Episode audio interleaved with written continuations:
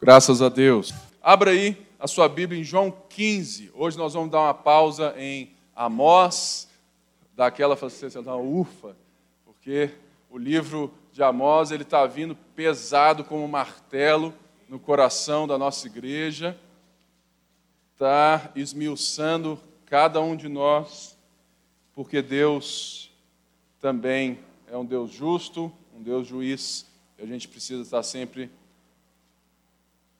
atento à totalidade de Deus. Nós, infelizmente, é, temos visto que talvez 95% de todos os nossos púlpitos a gente prega muito sobre a graça, e isso é verdade, mas a graça requer também o juízo de Deus. A graça é justamente esse favor que Deus estende enquanto ainda é dia, porque vai chegar um tempo que o Senhor voltará e todos terão que estar diante dele. Por quê? Você já pensou que se Jesus está vivo, ressurreto, todos nós vamos ter que lidar com essa realidade em algum momento? Você já pensou nisso? Sabe por quê, irmãos? Porque essa é a grande diferença. Se Jesus é quem ele diz que ele é, e nós aqui certamente cremos que ele é, é o Deus encarnado que está ressurreto, assentado à direita do Pai glorificado.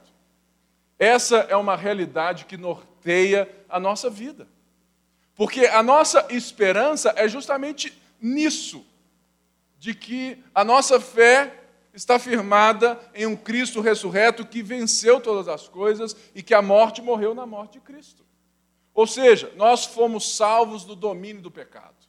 Se você crê em Jesus, você nasceu de novo, você não está mais sob o domínio do pecado, você já não está mais sob o domínio do império das trevas.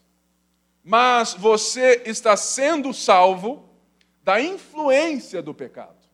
O pecado ainda né, te tenta porque você ainda né, é um justo pecador. Martinho Lutero diz: simul justus et peccator, simultaneamente justo e pecador.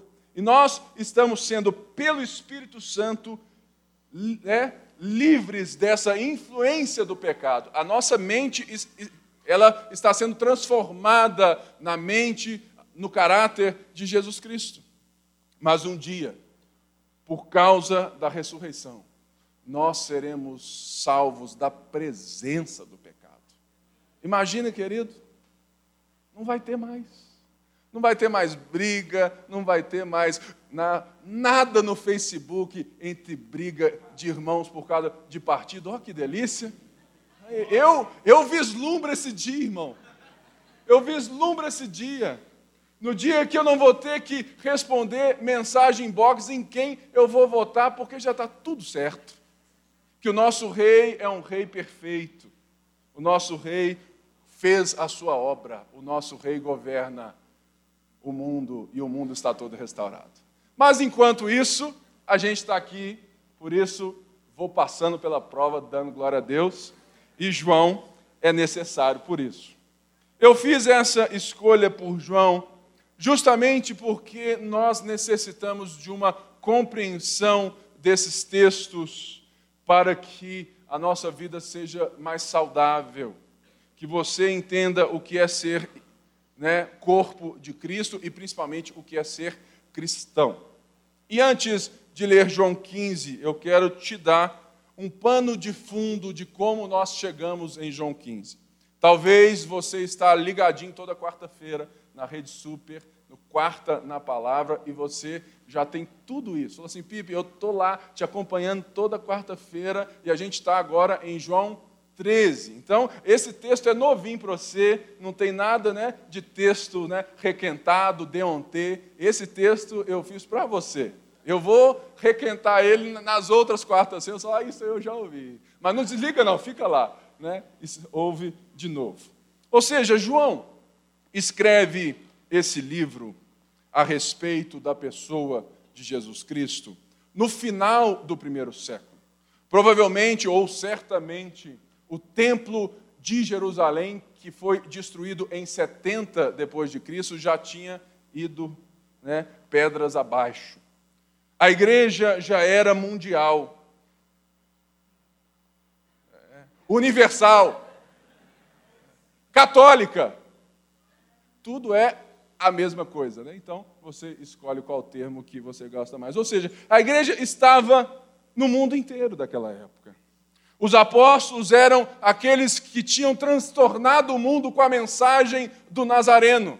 A igreja era perseguida, a igreja era minoria, a igreja era um povo que estava crescendo tão rápido, mas era um povo que era um povo suburbano.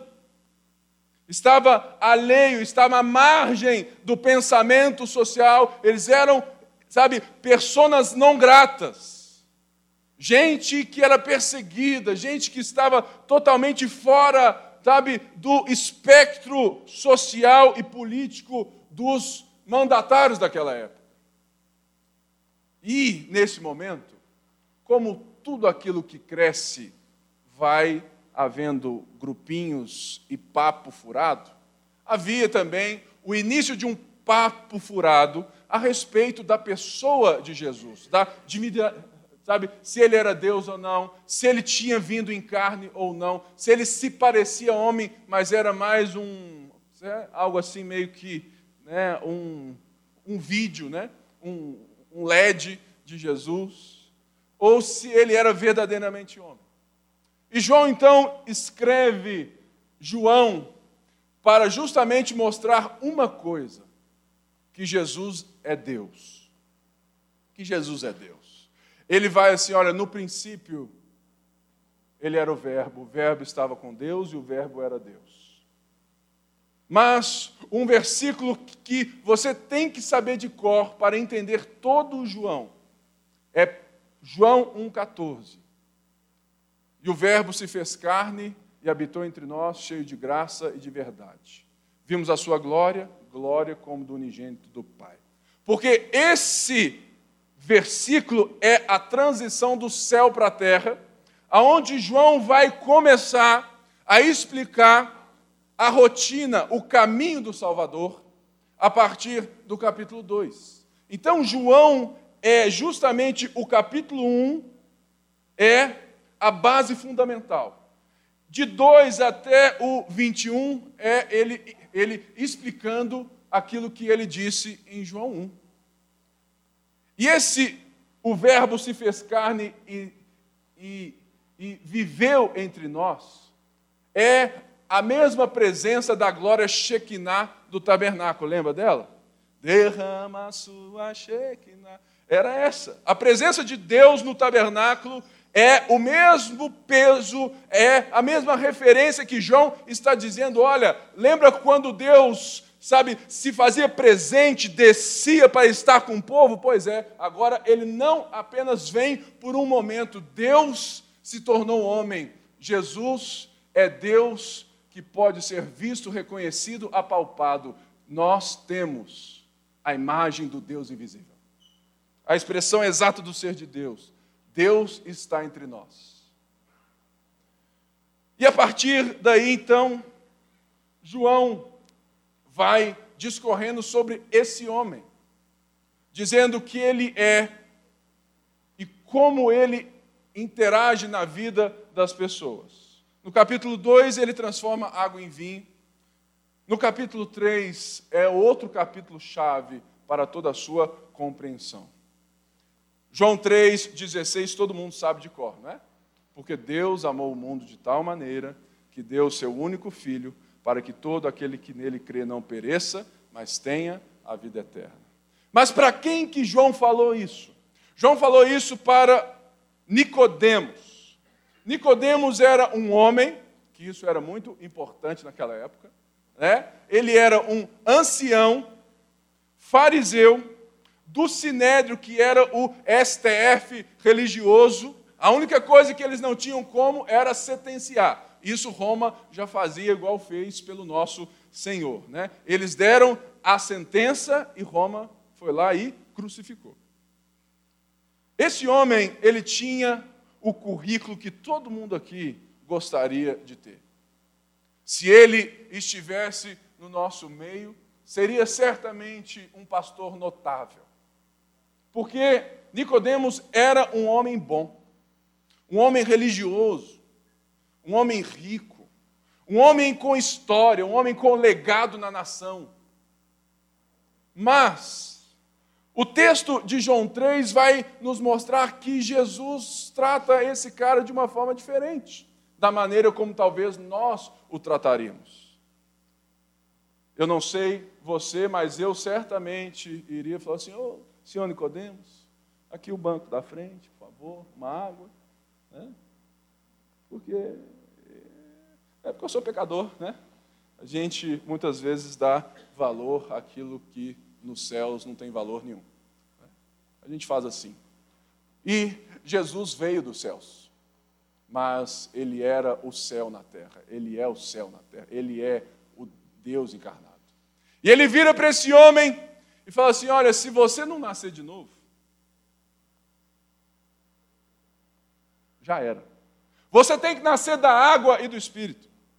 Porque Nicodemos veio para Jesus de noite, falando no plural, porque ele estava representando o Sinédrio, querendo uma coligação partidária. Olha, o Sinédrio está vendo que você é muito poderoso, está com muita fama, você é, é novo na área, e você vai ter muito voto. Vamos fazer uma coligação de poder aqui e vamos dominar Israel para sempre. Vamos juntar os panos. Vem para a turma que comanda esse negócio há tantos anos. E Jesus fala assim: está muito enganado, cara. Se você não nascer de novo, você não vai ver nada. Você precisa começar do zero. E esse é o termo que ele usa, falando: olha, você precisa nascer de novo, tem esse, sabe, tem esse sentido, você precisa começar do zero, irmão. Eu não sei você, mas tem alguns doutores aqui, muitos que já estão né, bem à frente, gente de muito sucesso profissional na carreira.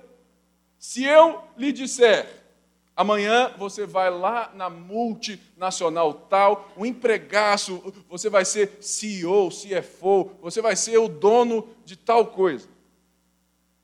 Ah, porque, Pipe, eu sou bacharel nisso, eu sou pós nisso, eu sou pós-doutorado nisso, eu sou isso, eu sou tal. Falou assim: ó, beleza. Imagine você, com todo esse currículo, chegar diante de uma pessoa e de, te descredenciar totalmente, falando assim: olha, isso aqui ó, não passa de um papel que eu posso rasgar. Você tem que começar de novo. Eu ia ficar furioso, assim: você não sabe com quem você está falando. Eu sou jornalista formado, teólogo de profissão, eu não sei o quê, não sei o quê. Jesus confronta ele na maior cara dura. E é nesse sentido que ele fala, porque Deus amou o mundo. Qual mundo que é esse? Que é o mundo que, que João nos mostra em todos, todo o resto. Porque Deus amou gente diferente de você, Nicodemos. Diferente do seu currículo. Deus amou a mulher samaritana, João 4. E ele vai ao encontro dela em Samaria, no poço. E ele fala: se você soubesse com quem você está batendo papo aqui, você nunca mais pediria água, porque a água que eu posso te dar, nunca mais você vai ter sede. Ou seja, Jesus já quebra um paradigma totalmente social, conversando com uma, uma mulher samaritana que era nojenta, que era mestiça, que não tinha valor nenhum. Depois disso, Jesus cura o filho do soldado romano.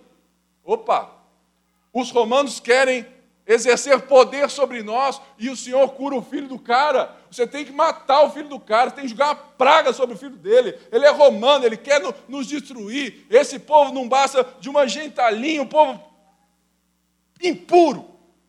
E Jesus vai lá e cura, porque Deus amou o mundo. Depois, Jesus cura um paralítico no tanque de Betesda. Um homem que estava ali há trinta e tantos anos. Porque Deus amou o mundo. Depois ele cura um cego de nascença. Um homem que na cultura judaica era, ele era amaldiçoado porque nasceu cego. E jamais tinha sido visto ou dito em Jerusalém e nas cercanias que havia sido um cego de nascença curado. Ele vai lá e, põe, eu era cego e agora vejo. Depois, Jesus deixa o único amigo dele, judeuzão, tranquilo, de família boa, de Betânia, ele deixa o cara morrer. Mandaram uma mensagem para Jesus falando assim: o seu amigo Lázaro está doente. E Jesus cega, eu vou seguindo a Jesus Cristo e vai e faz a vida dele, né? E de repente, o cara morre. E quando Jesus vem, já ciente da sua morte, Maria vem, Senhor, se o Senhor tivesse vindo antes, ele teria vivido. Por quê? Porque ela sabia quem ele era, no sentido do que ele poderia fazer. Mas ele tinha que revelar a ela que ele é muito mais do que um fazedor de milagres.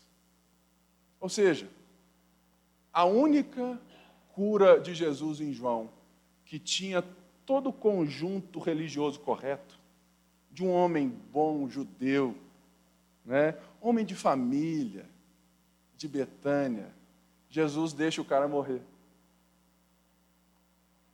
Para que, que depois, não somente ele ressuscitasse, mas se você ler o texto, Lázaro ficou famoso.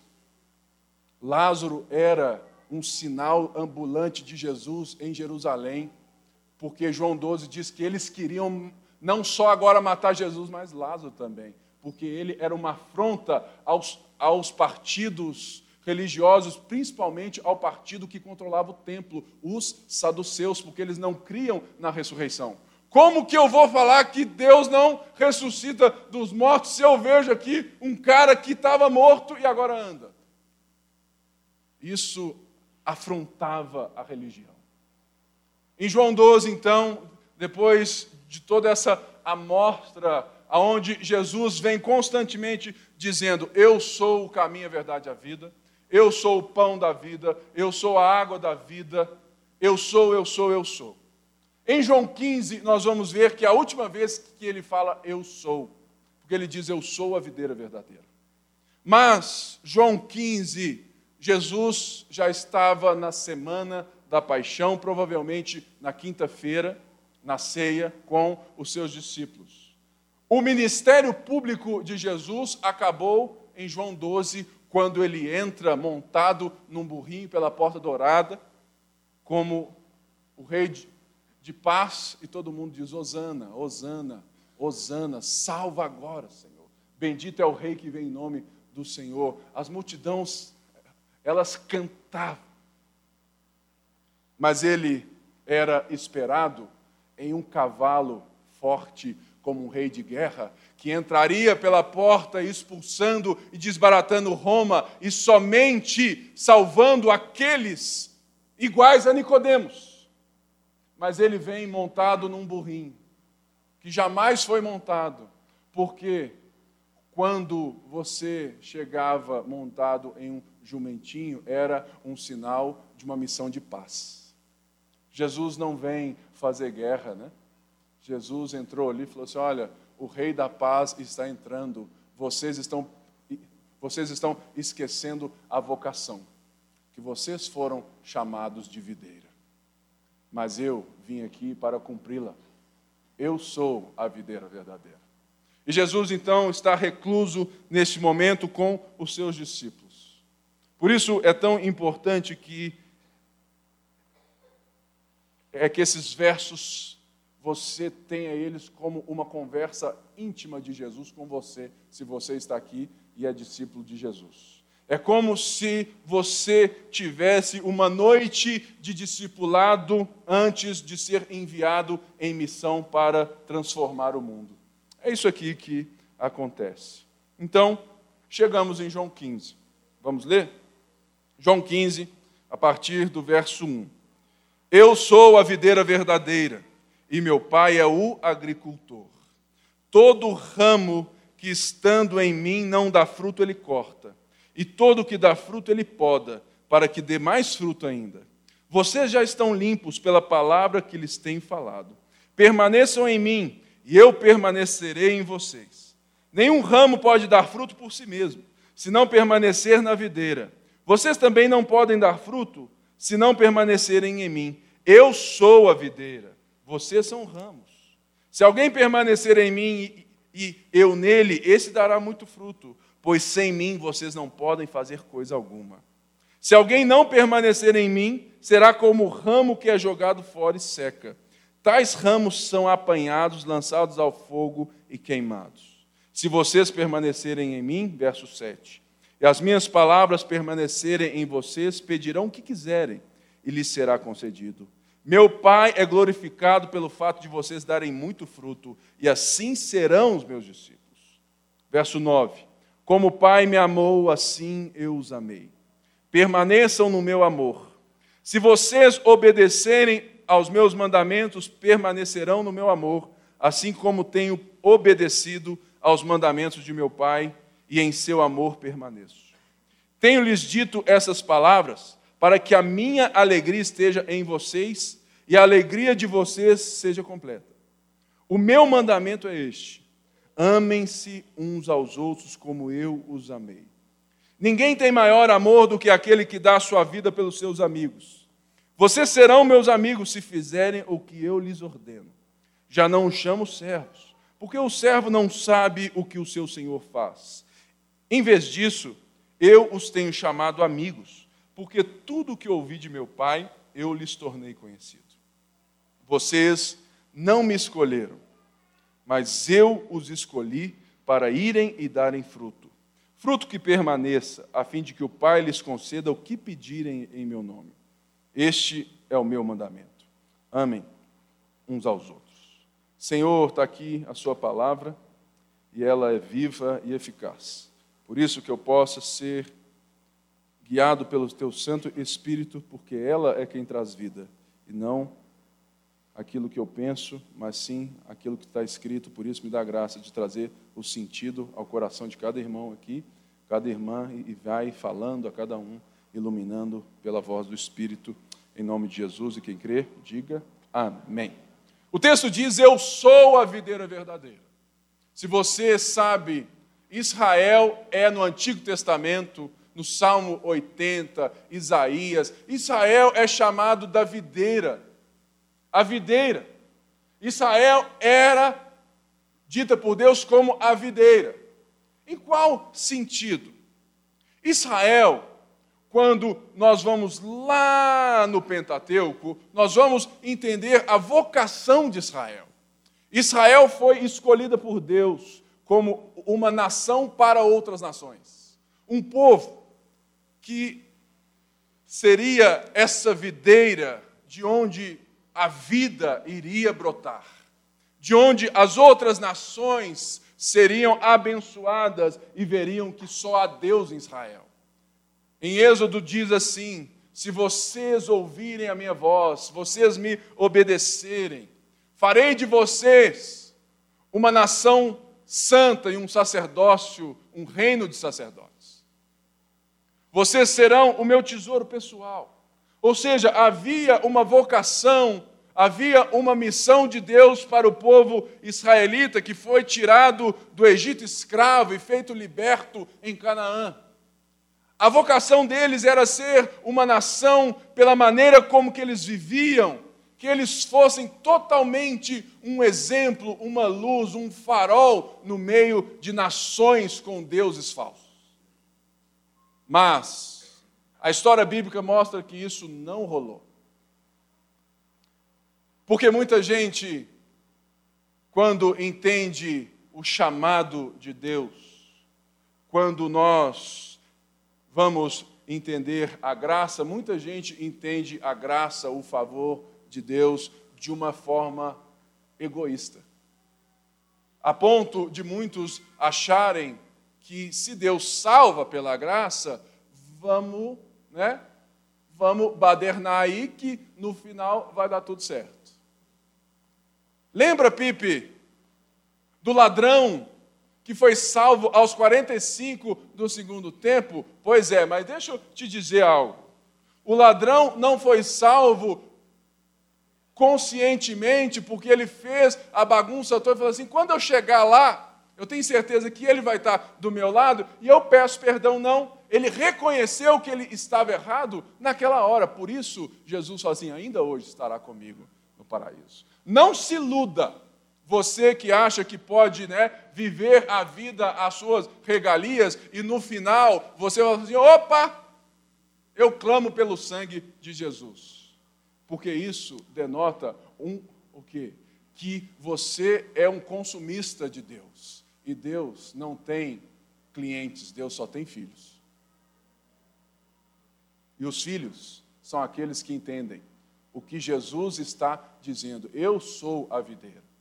Porque quando Israel toma para si essa, sabe, isso e fala assim: olha, nós somos, sabe, o povo de Deus e eles constroem muros para as outras nações. E eles se acham tanto, eles acham que eles são o povo de Deus de tal maneira que eles perdem essa vocação. Eles perdem total sentido a ponto de João, sabe, mostrar que Jesus tem um, sabe, um grande problema com quem? Com os religiosos. Irmãos, Jesus nunca teve nenhum problema com nenhuma prostituta, Jesus nunca teve problema com nenhum pecador, Jesus nunca teve problema com o mundo. Ele amou o mundo. O problema nosso e o problema de Jesus é com os religiosos, porque esses se dizem povo de Deus, eles se gabam ser o povo de Deus, mas eles não vivem como Deus os chamou para viver. Eles são um sinal da hipocrisia. Eles constroem muros ao invés de pontes. Por isso, quando Jesus diz que eu sou a videira verdadeira, é porque o chamado, sabe, de Israel, sabe, de forma simples, era de fato que o Salvador nascesse nesse povo. E ele vem, ele vem com CEP, endereço, ele vem como um judeu com toda uma história nessa missão de Deus maravilhosa. Mas os judeus deveriam, sabe, reconhecer que esse Messias era, de fato, Jesus era o Messias e dele viria toda a vida. Por isso, ele diz: Olha, eu sou. E o eu sou aqui é justamente o mesmo termo, o mesmo sentido do eu sou quando Moisés foi ensinar ao povo ainda escravo que Deus queria libertá-los. Senhor, o que, que eu vou falar? Que quem é o Senhor? Diga ao povo que o eu sou vai libertá-los. E Jesus está dizendo isso, eu sou. Eu sou porque João já disse e ele está construindo essa trajetória que, que Jesus é Deus. Por isso, quando ele diz eu sou a videira verdadeira, ele está dizendo mais uma vez: olha, tudo nesse universo flui a partir da minha pessoa. Eu sou o caminho, a verdade e a vida. Eu sou o pão da vida, eu sou a água da vida. Ou seja, discípulos, escutem: nada nesse mundo transita fora, nenhuma vida transita fora da minha pessoa. Eu sou a fonte de toda a vida. E ele diz assim: Meu pai é o agricultor.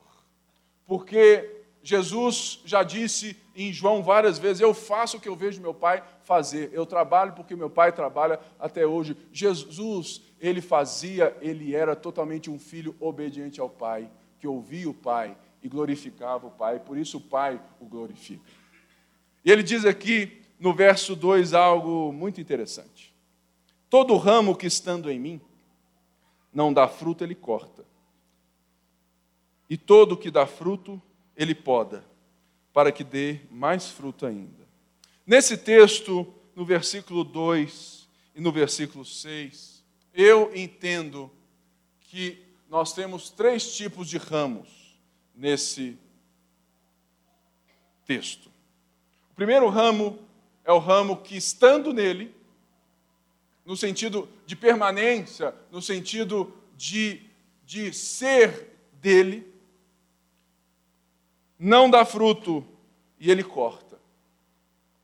O outro é o que dá fruto e ele poda.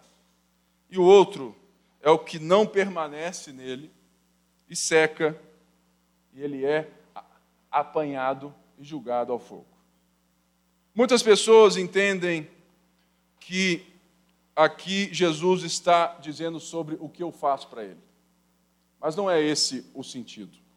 O sentido dessa palavra corta, o texto grego, a palavra grega está 26 vezes, essa palavra está em João. Dessas 26 vezes, oito vezes ela tem um outro significado. Todos eles agrícolas. É uma palavra de agricultura. Ou seja, eu lendo e vendo e tendo todo esse texto e todo esse arcabouço de João, eu entendo que quando ele diz que todo ramo que estando nele não dá fruto, ele corta no sentido que ele levanta, ele, ele faz alguma coisa para que esse ramo dê fruto. Sabe por quê? Porque toda videira tem os seus ramos em diversos lugares. E muitas vezes, algum ramo está em um lugar muito ruim para dar fruto. Ele não consegue dar fruto por causa da influência do solo, do tempo, porque outros ramos tampam ele da falta de sol. Por isso, eu entendo que essa palavra, que é airei no grego, ela tem um outro sentido que eu entendo ser um sentido correto nesse texto. Que todo ramo que estando em mim não dá fruto, ele levanta. Levanta tirando de toda a chance de ter contato com o solo e as pragas desse solo ele levanta no sentido de colocar esse ramo em um lugar de uma maneira né, que ele possa dar mais fruto, ou que, que, que de fato ele seja mais forte para dar fruto. Ou seja, o que Jesus está dizendo para nós é falar: olha, eu não sou um Deus carrasco. Por quê? A palavra-chave desse texto é permanecer. Onze vezes ela é repetida. E ele diz que todo ramo que estando em mim, já no sentido de permanência, ele está dizendo que ele cuida, que ele levanta, que ele trabalha para que você dê fruto. E muitas vezes nós precisamos que Deus nos levante dessa maneira, nos tirando de ambientes, nos tirando de lugares, de pessoas, ou nos trazendo uma repreensão que a gente não dá fruto porque a gente não tem permanecido da maneira correta. Porque muita gente entende esse texto como aquilo que eu vou fazer. Senhor, eu dei o dízimo, eu orei, eu fiz isso, eu estou permanecendo. Por favor, não me corta. Eu não quero perder a salvação, Senhor. Como se ela fosse e estivesse na sua mão. Porque o próprio texto diz duas vezes: Eu os escolhi. Logo, tem esse sentido de cuidado. Se aquele não dá fruto, porque ele diz: Olha, assim serão os meus discípulos, eles dão fruto. E se você é discípulo, Jesus né, faz de tudo para e Deus, esse agricultor, ele faz de tudo para te levantar, para cuidar de você e você assim começar a dar fruto. Por isso hoje eu quero trazer essa palavra ao seu coração. Talvez você necessita de alguém que te levante. Ou talvez você está aqui nessa noite e você sabe de alguém e fala assim: puxa vida, esse cara está vivendo uma época meio dark, ele está com altas ideias erradas, eu vou levantar ele. Eu vou ser instrumento de Deus para trazer ele para perto de mim, para que ele receba mais o sol, que ele receba mais nutrientes, que ele, porque nós estamos juntos na videira. Mas tem um outro tipo de ramo, que é o ramo que dá fruto.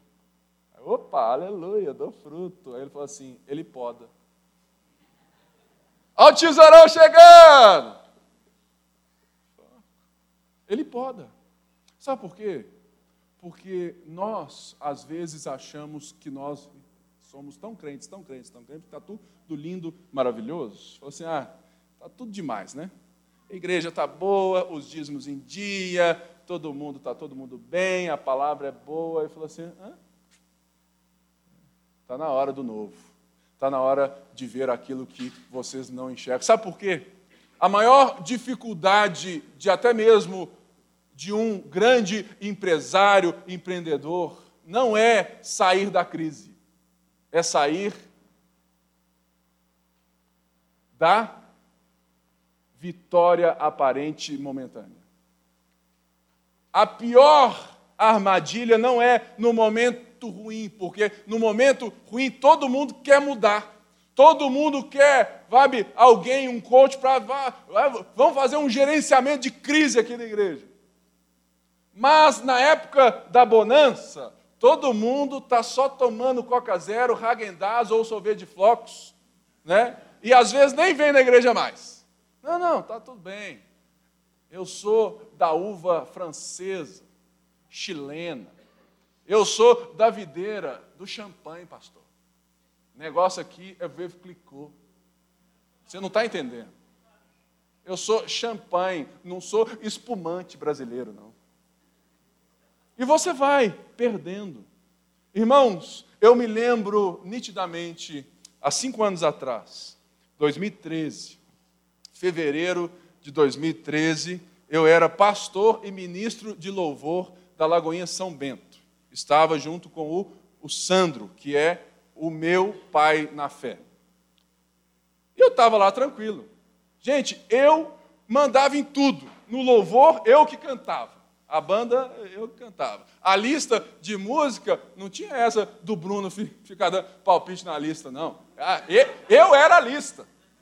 Né? É essa música aqui, galera. Né? Mas a gente cresce, né, Bruno? Agora eles têm que é que sofrer, né?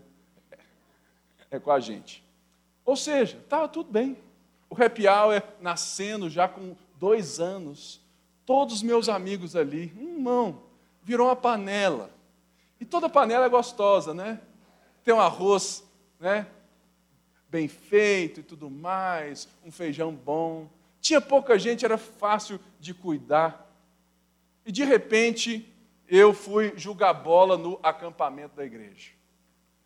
Cuidado para jogar bola no acampamento da igreja. De repente, eu vi lá no Jimmy que o cara ia dar a bola para o Felipe americano, líder dos diáconos aqui da igreja, junto com ele. Estava eu marcando o Felipe. Se você nunca jogou bola com ele, muito cuidado. De repente, né, eu que achava que eu jogava a bola muito bem, eu antevi o lance. E eu já fui, na hora que o cara tocou a bola, eu já dei o passo e no ar já ia dar lá na bola e já ia já caixa. E de repente, irmãos, enquanto eu estava como Dadá no ar, o Felipe veio como o Júnior Baiano pum. Eu caí de ombro no chão e rompi todos os ligamentos da clavícula. Todos. De noite, o culto era meu. E de repente eu me vejo no quarto, e era top lá. Quarto com ar e tudo mais. E tudo mais. Eu estava sozinho no quarto, porque nem minha mulher quis ficar comigo. Eu falei, eu vou para o culto. E foi para o culto. Eu estava sozinho, morrendo de dor, de, de um negócio aqui que, que usa, como é que chama? Tipóia. Tipóia. morrendo de, de dor. Falou assim: me dá mais tilex, me dá mais isso, me dá mais aquilo, que, que me dá, morrendo de dor. E de repente, todo mundo no culto. Eu não estava nem no louvor nesse dia mais. E Deus disse assim para mim: Foi eu que te parei. Está na hora de sair da zona de conforto. Sai do São Bento e volta para a sede. Irmãos, eu quase fiquei endemoniado. Só não tinha jeito porque eu não tenho demônio. Se eu tivesse, era a hora. E não tinha ninguém para expulsar. Imagina eu ficar lá todo tremendo. Quase. Mas graças a Deus, eu já era filho dele, já estava tranquilo. Ou seja, eu falei assim: para a sede, eu não volto para a sede nunca mais. Aquele trem grande, enorme, que você senta e que você mal fala oi para alguém e você sai e ninguém te vê. Eu não quero aquilo para mim, não, Senhor. Não, não me volta para a sede, não. Nada contra, irmãos, a sede, muito pelo contrário. Mas era o meu sentimento na época. Né? Porque quem vive igreja é pequena, nunca mais quer ir para uma grande. A grande verdade é essa. Né? Nunca mais quer. E era o meu sentimento. E meus amigos todos vieram da sede. O happy hour todo era de gente lá do Kaiser, lá de trás. Eu fui falar assim: ah, Deus me falou para voltar para a sede. Ele falou assim: está amarrado em nome de Jesus. Nós não vamos voltar, não. Nós saímos de lá. Não, nós vamos. E a gente foi abrir o happy hour lá e você está aqui hoje porque Deus me parou, né, por causa de um jogo de futebol. Ou seja, eu estava dando fruto? Provavelmente sim. Mas ele falou assim: olha, você pode dar mais fruto. E hoje a gente está aqui porque Deus, Ele poda você, Ele tira coisas de você, para que você veja algo que você sozinho não pode ver, porque o texto diz que vocês são ramos, mas eu sou a videira. O nosso problema é que a gente não entende essas frases de Jesus no sentido de que Ele é a videira nós somos o ramo. Nós temos que permanecer na videira em qual sentido? Essa palavra permanecer, que está aqui 11 vezes, ela não tem esse sentido daquilo que eu faço, mas de um relacionamento existencial totalmente totalmente ligado à definição de quem eu sou a partir de onde eu recebo a vida. Pensa bem, um galho fora do tronco da árvore, ele tem algum valor? Só para fazer um bom um bom churrasquinho para pôr fogo. Ou para que, que, de alguma forma, né, você tire ele, tire todos os frutos dele, mas ele nunca mais vai dar fruto. Jesus está dizendo aqui, falou assim, olha, a vida de vocês, discípulos, ela não pode ser vivida pela maneira como vocês acham que ela deve ser vivida. A maneira como você pensa, como você age, como você reage, a maneira como você constrói a sua vida está na sua forma de permanecer em mim. Nesse sentido de estar se relacionando comigo como fonte da vida e como fonte de tudo aquilo, e a partir de onde você enxerga todas as coisas, vive todas as coisas. No sentido de que você, ramo, nós, discípulos, como ramo, não podemos dizer ao Senhor, à videira, o que nós queremos dela, porque nós só vamos dar fruto daquilo que ela é, da sua natureza, ela é videira, você só pode ser videira. Você já viu alguma videira da figo? Eu nunca vi. Você já viu alguma macieira da morango? Eu nunca vi. Você já viu algum cristão dando um fruto diferente daquilo que o Cristo é em pessoa? Eu já vi. Os religiosos. Porque eles querem ser autônomos na vida com Deus. Eles não querem ouvir porque eles não querem permanecer. Nós precisamos entender que o sentido que ele diz, olha, nenhum ramo pode dar fruto por si mesmo, se não permanecer na videira. Vocês também não podem dar fruto se não permanecerem em mim. Eu sou a videira, vocês são os, os ramos. A primeira coisa que nós temos que entender é que Jesus usa essa linguagem para te mostrar que nós devemos ser dependentes dele. que nós somos apenas um povo escolhido por Ele, que está na missão dele, dando o fruto dele, porque nós somos a amostra grátis daquilo que Ele quer fazer com todas as outras pessoas que reconhecerem tal dependência. O problema é que todo mundo quer ser árvore e não quer estar junto na videira. A segunda coisa é que ele quer ensinar aos discípulos que nele todos podem estar juntos e dar fruto. O nosso problema é que nós queremos permanecer naquilo que a gente se destaca muitas vezes, deixando os outros apagados. É por isso que faz tanto sentido no verso 2 que ele levanta, que ele traz para um lugar de destaque para que dá fruto, por quê? Porque tem muito ramo que quer esconder o outro, que quer abafar o outro, mas a videira ela só é saudável e frutífera quanto maior o número de ramos que tem os, os seus frutos. Por isso, a fé cristã, o discipulado, ser discípulo de Jesus, é fazer o outro dar fruto também, é dar espaço para o outro, é dar voz para o outro é fazer o outro permanecer, nesse sentido de que o pai agricultor, ele está interessado que todos deem fruto. Porque assim são os discípulos. Mas a primeira coisa que você não pode deixar é de permanecer no sentido de constância. A vida é com Cristo não é uma maratona. Você não precisa ser jamaicano, etíope, você não precisa ser o homem mais rápido do mundo, nem a mulher mais rápida do mundo. Você não precisa ler a Bíblia três vezes por ano, achando que o tanto de livros que você lê, a quantidade interessa. Eu leio num método simples, chama leitura dinâmica. Ou seja, eu leio mais ou menos 300 ou mais é, palavras por minuto. É uma forma de ler rápido.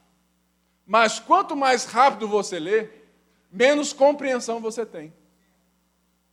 Por isso, eu não quero ler 600, porque com 600 o meu nível de entendimento do texto vai cair 30%. Eu não quero isso. Para mim, já está bom. É esse o sentido de que Permanecer é ter constância de receber a vida, de estar na vida, de estar em Cristo, porque Cristo é que define todo o resto. Ou seja, você tem o hábito e a constância de leitura da Bíblia? Você ora sem ser rezar, porque crente também reza, tá? Crente também reza. Deixa eu te mostrar a reza de crente. Senhor, obrigado por esse dia. Tu és o bálsamo do meu ser. Abençoe meus filhos, meus trabalhos, abençoe esse dia. Deus abre nova porta de emprego, aleluia. Senhor, que eu possa receber um aumento no trabalho, em nome de Jesus, amém. Isso é reza, porque reza é quem só pede, quem não tem contemplação no momento da oração, quem não tem pressa. Estar, permanecer, tem o significado de calma, de paciência, de dar tempo às coisas. O nosso mundo hoje, ele é um mundo rápido demais. Eu já tenho a minha aqui, sabe, tudo marcado, a agenda minha. Irmãos, Só no próximo mês eu já tenho marcado 44 compromissos na minha agenda. E só tem 30 dias. O mundo é isso, ele te estrangula para que você não consiga permanecer em quem te dá a vida. Ele quer te fazer fazer muita coisa e te tirar a beleza de deixar Deus dizer quem você é, mudar a sua mente para que você viva a partir da videira e não da sua ideia. Esse é o nosso problema. Nosso problema é falta de tempo de qualidade, de contemplação. Leia a Bíblia no seu ritmo, mas leia a Bíblia. Entenda o livro. Não leia assim, não, sabe? É que tem gente que é místico demais, né? Fala assim, Deus, fala comigo. Raça de Bíblia. Não, Deus, esse não. Esse outro. Né? Tem gente até hoje assim. A moça que estava lá em casa e que trabalha há cinco anos lá em casa, ela chegou lá em casa crente. E aí, querida, lendo a Bíblia? Ah, não, pastor, eu só leio a caixinha de promessa. Eu quase mandei ela embora. Não é possível. Ela deixou de ler a Bíblia para ler a caixinha de promessa. Meu pai. Tem gente que nem a caixinha de promessa está lendo e está aqui dentro me ouvindo. Melhor seria se você lesse a caixinha de promessa. Pastor, eu li cinco capítulos hoje. E ontem? Ontem não deu, pastor. E antes de ontem? Hum, vou nem te contar. E antes de, antes de ontem? Pastor, antes antes de ontem, eu tenho que te contar, pastor. Eu preciso conversar com o Senhor. É zero. A cada dez pessoas que eu atendo, oito têm o seu problema por falta de permanência. Porque quando você pergunta como está a sua vida com Deus, ela até vira pipe, ela gagueja. É, é, é, é. Assim, não, filha, essa parte é minha. Essa parte é minha no diálogo.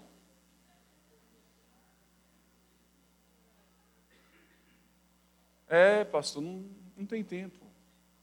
Tá, mas você é, tem tempo por quê? Porque não entendeu que Jesus é a videira verdadeira e que você é um ramo. Ramo requer humildade, constância, requer relacionamento, requer tempo.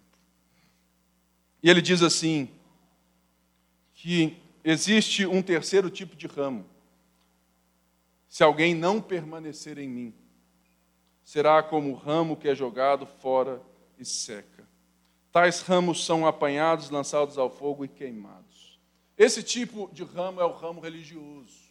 É o ramo que não quer nada com a videira, não quer relacionamento, não tem Jesus como centro da história, como o Messias. Sabe por quê, gente? Não adianta estar aqui no domingo, dar uma boa oferta na igreja, pintar a parede da Sumaré. Não adianta se você não permanece num relacionamento constante, deixando Deus dizer quem você é, dar a você a vontade dele, que é muito melhor do que a sua, no sentido de Deus transformar a sua cosmovisão, a sua visão de mundo. Tem gente que vem aqui na igreja adora a Deus, faz tudo, mas amanhã faz tudo diferente do domingo. Ou seja, é o povo que quer ser um ramo autônomo, é um povo religioso. Esse povo, eu entendo que Jesus estava aqui dizendo claramente aos discípulos que era o povo que estava lá fora querendo matar ele. São os religiosos que dizem ter Deus, ter a palavra de Deus, que conhecem de Bíblia, mas não têm a humildade de se reconhecer como dependentes do Salvador. E ele seca, e tudo é que seca cai, porque nunca teve vida da videira. E o texto diz que são apanhados. Tudo aquilo que você pega no chão, né? É aquilo que está sem vida já. E faz uma Né? Faz uma festinha junina e já era. Existem pessoas que são assim, que querem Deus para os seus próprios prazeres, mas não querem Deus para ser a vida deles. Porque aqui no verso 7, ele diz algo que ele repete no verso 16. E algo que todo crente gosta. Se vocês permanecerem em mim, tudo que vocês pedirem ao Pai será concedido. Ah, irmão, aí merecia um glória a Deus, aleluia. Opa, essa parte da Bíblia eu quero, pastor. Mas o versículo antes disso. Sabe por quê? Quem permanece é tão transformado por Jesus nesse relacionamento de ser, que aquilo que você pede é parte da videira, é a vontade de Jesus. É o que Paulo diz em Romanos 12. Rogo-vos, pois, irmãos, pelas misericórdias de Deus, que apresentei os vossos corpos como sacrifício vivo, santo e agradável a Deus, que é o vosso culto racional. E não vos conformeis com esse século, mas transformai-vos pela renovação da vossa mente, para que experimenteis qual seja a boa, perfeita e agradável vontade de Deus. Essa é a parte do texto que diz: olha, quando você permanece, quando Jesus é o norte, o centro da sua vida, você é incapaz de pedir algo que ele não tem para você. Por isso, você sai da fila dos clientes e entra na fila dos discípulos que querem ser igual ao Mestre. Senhor, eu quero isso, mas se for da tua vontade. Jesus orou no Getsemane, sofrendo. Pai, se possível, passa de mim esse cálice, mas que não seja feita a minha vontade, mas a sua. Em que sentido que ele ora? Que ele estava, fala assim: olha, eu quero ficar fora dessa. Não, Jesus olha, ele ora ali porque ele já estava percebendo que ele não teria mais. As suas orações não seriam respondidas pelo Pai. O relacionamento que esse texto diz que ele tem com o Pai, ele obedece os mandamentos do Pai. Naquela cruz, o Pai se calou para Jesus e fechou os ouvidos porque ele se tornou pecado por nós, para que fôssemos feitos justiça de Deus. Jesus olha, ora fala assim: Olha, eu nunca vivi longe do Senhor, por favor, se der, me livra dessa. E a gente ora por tanta coisa, que a nossa oração seja essa: Olha, Senhor, eu oro por isso, por aquilo, mas seja feita a Sua vontade porque eu sou um ramo da videira, eu quero dar o seu fruto, eu quero dar a sua uva, eu quero dar o seu suco, eu quero ser, de fato, um contraste, alguém que é luz no mundo e sal da terra. Por isso, um crente discípulo, ele não pede a lista para o Papai Noel. Ele tem o coração do Papai do céu. Ó, oh, essa é a frase do Facebook. Não, mas Facebook hoje em dia está tá muito chato, então deixa essa frase para lá. Ou seja, qual é a sua oração? E do cap... Então, a partir do versículo 9 ao 17, João introduz outra palavra: amor. Ou seja, 11 vezes permanecer, seis vezes amor. E ele diz assim no versículo 9: Como o Pai me, como o pai me amou, assim os amei permaneçam no meu amor. Se vocês obedecerem aos meus mandamentos, permanecerão no meu amor, assim como tenho obedecido aos mandamentos de meu Pai, em seu amor permaneço, aquilo que eu disse agora. Mas no verso 12 tem algo muito lindo para que a gente feche essa ideia. Ele diz assim: O meu mandamento é este: amem uns aos outros como eu os amei. Engraçado. Os dois mandamentos resumidos por Jesus como resumo de toda de toda a, né, de, de todos os profetas, a lei e os profetas é amar ao Senhor teu Deus de todo o seu coração, de toda a sua força, e amar o próximo como a ti mesmo. E o texto aqui não está falando isso. Está falando assim: amem uns aos outros como eu os amei. Porque João 13, Jesus fala assim: um novo mandamento vos dou. Um novo mandamento vos dou. Amem uns aos outros como eu os amei. Ele é novo por quê? Porque Jesus diz: olha, vocês não vão amar meus discípulos, os outros, como a ti mesmo somente. Vocês vão amar como eu vos amei. E que amor é esse? Ele diz aqui no versículo 13: Ninguém tem amor maior do que aquele que dá sua vida pelos seus amigos. O termo vida aqui é um termo que denota a existência total de uma pessoa, uma entrega total, um sacrifício, é o peso de um sacrifício. O que Jesus está dizendo aqui, amem uns aos outros com o peso de sacrifício que eu vos amei, me entregando naquela cruz por vocês. Aí você fala assim: nó, esse negócio está ficando pesado. Mas, no próprio texto, ele diz algo maravilhoso.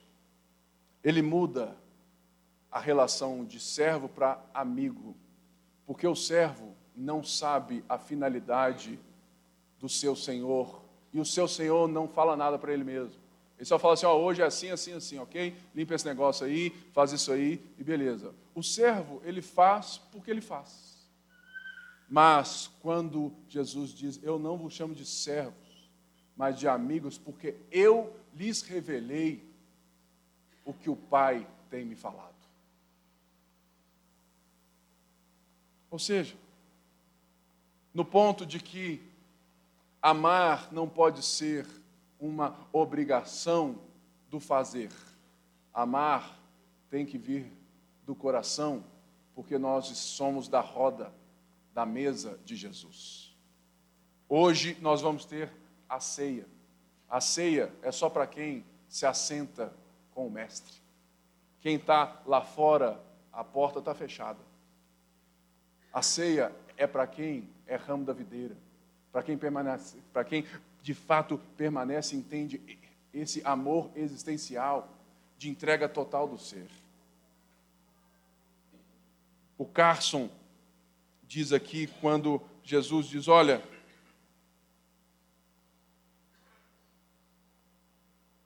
vocês serão meus amigos se fizerem o que eu lhes ordeno, porque ele não está dizendo que vocês só serão meus amigos se vocês me obedecerem, porque o, todo o texto é relacional.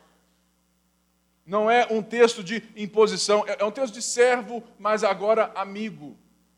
Eu revelo a vocês, eu dialogo com vocês, eu me relaciono com vocês. Mas um amigo de Jesus, ele não é determinado pela obediência, mas ele é caracterizado pela obediência. Ou seja, se você quiser ver e reconhecer um amigo de Jesus, veja se ele obedece às palavras de Jesus. É a característica do povo de Jesus, porque é a característica do ramo. O ramo sem a vida, sem a videira, ele não tem nada. Logo, um amigo, logo alguém que está com Jesus, se não tiver Jesus, ele não é ninguém. Por isso ele quer obedecer. Eu disse ontem e hoje que eu hoje vou liberar uma unção nesse lugar. Falei, que isso, Pipe? Eu nunca vi isso na sua vida. Pois é, hoje eu vou. A unção. O Bruno fica rindo, velho, para de rir. A unção do avestruz.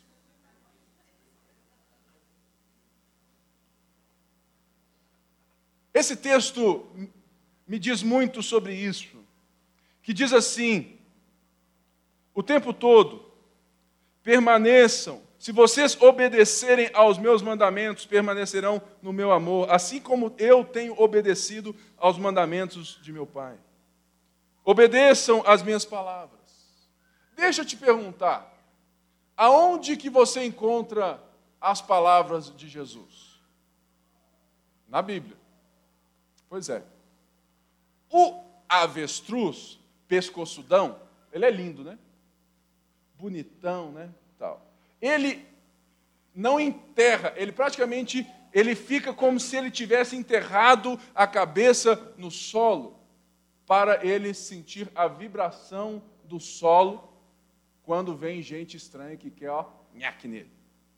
Ou seja, ele não vê, fica vendo com aquele big pescoço o seu inimigo. Ele coloca a cabeça no solo porque ele sente a vibração do solo.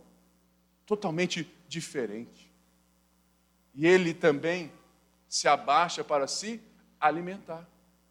O nosso problema é que a gente quer ter visão demais, mas a gente esquece que todo alimento e todo perigo a gente precisa ser como o avestruz, está com a cabeça enterrada no solo.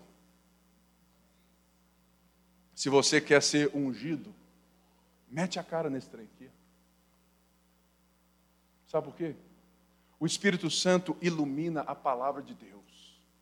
Espírito Santo nunca vai te falar algo que fira as Escrituras. Nunca. Mas, o nosso problema é que a gente quer ser amigo de Deus, mas a gente não conhece nem as palavras de Jesus. Por isso, permanência é constância. E a gente chega em casa, né, papai, mamãe, e fala assim: Eu estou discipulando meu filho, pastor e canto para ele aquela musiquinha que todo mundo sabe, né? Leia a Bíblia e faça oração, faça oração, faça oração.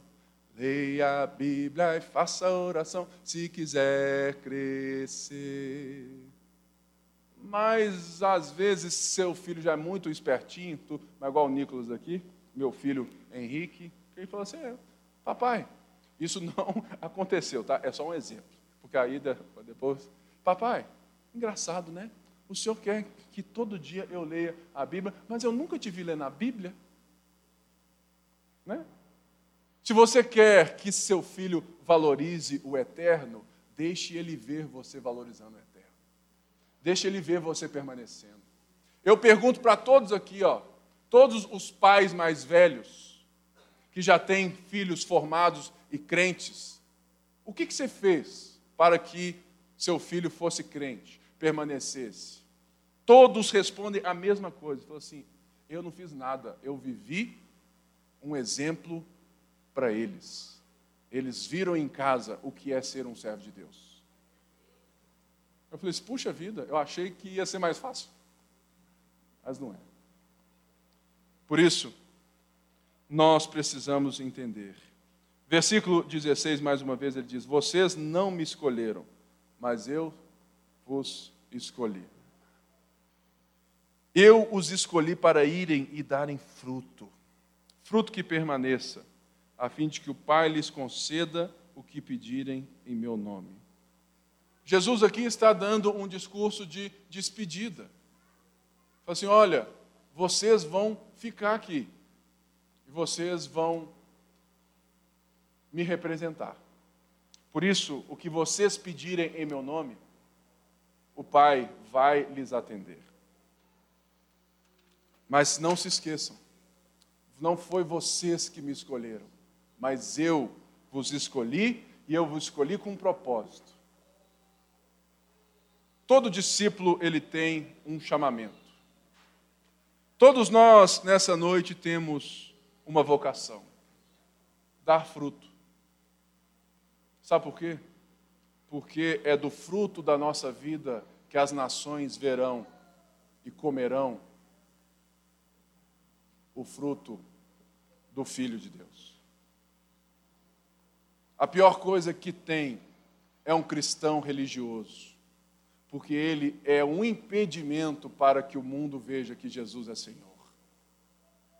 No resto aqui do texto, ele vai vir e dizer que se você permanece em mim, o mundo te odeia como odeia ele. Sabe por quê, querido?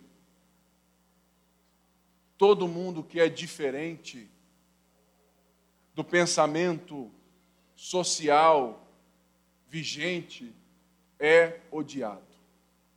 Jesus era odiado porque Jesus era diferente porque ele estava dando vida àquilo que estava sendo, sabe, mortificado por atos religiosos.